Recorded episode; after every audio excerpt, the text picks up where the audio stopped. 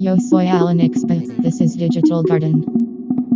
Hola, hoy les voy a platicar dos procesos de software que interrumpen mi workflow. El primero es en Premiere Pro. Premiere Pro al momento de que lo abres lo primero que te pide es que guardes un archivo. ¿Cuál va a ser el nombre del archivo? ¿Dónde va a estar el archivo? Entonces todo eso requiere un poquito de orden, ¿no? Entonces es muy bueno. Tal vez así debería ser el proceso. Pero cuando quieres hacer un montaje súper sencillo, cuando solo quieres eh, acelerar un, video, X cosa, esa pantallita que no te deja avanzar hacia nada más del software es muy, muy, muy time consuming. Puedes, puedes dos segundos en elegir una location en tu compu y ponerle un nombre al archivo, pero te interrumpe el workflow. En cambio, After Effects tú entras y ya, o sea, puedes ya empezar a trabajar, a arrastrar tus archivos, lo que quieras hacer. Y bueno, si tú usas Premiere Pro para proyectos que sí te van a tomar tiempo, que sí merecen tener su orden, etcétera, etcétera, tal vez sí te ayuda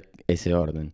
Pero a, a mí me interrumpe demasiado Premiere Pro. Bienvenue au Jardin Digital. La segunda es Logic Pro, el programa en el que estoy grabando ahorita. Y creo que esta es más severa. La de Premiere tal vez cae en preferencias, ¿no? Pero Logic, esto es como que un glitch intencional muy, muy chafo. Lo que pasa con Logic es que, digamos, estoy, ahorita cierro este proyecto, lo guardo y ya quit el proyecto del podcast Digital Garden.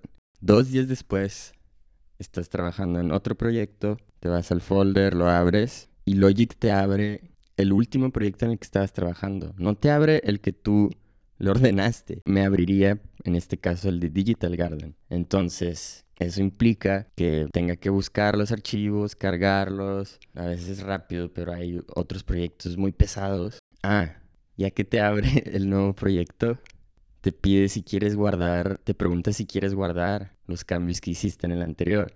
Entonces te preguntas, ¿hice cambios? ¿Ya tenía todo guardado o no? Entonces, no, un, un, un asco, un asco Logic. Y bueno, esas fueron mis quejas como usuario frecuente de estos softwares. Pero por ejemplo, Ableton, Ableton Live, es súper responsivo. El archivo que abras, ese te va a abrir. Todo esto debe estar pensado, no, no creo que son errores, son más bien formas de funcionar. Eh, así están diseñados. Ableton es muy apto para live sets y todo, por eso tiene que estar súper responsivo. Eso fue todo. Espero les hayan gustado mis quejas y si ustedes también han sentido eso, excelente. Tenemos un workflow parecido.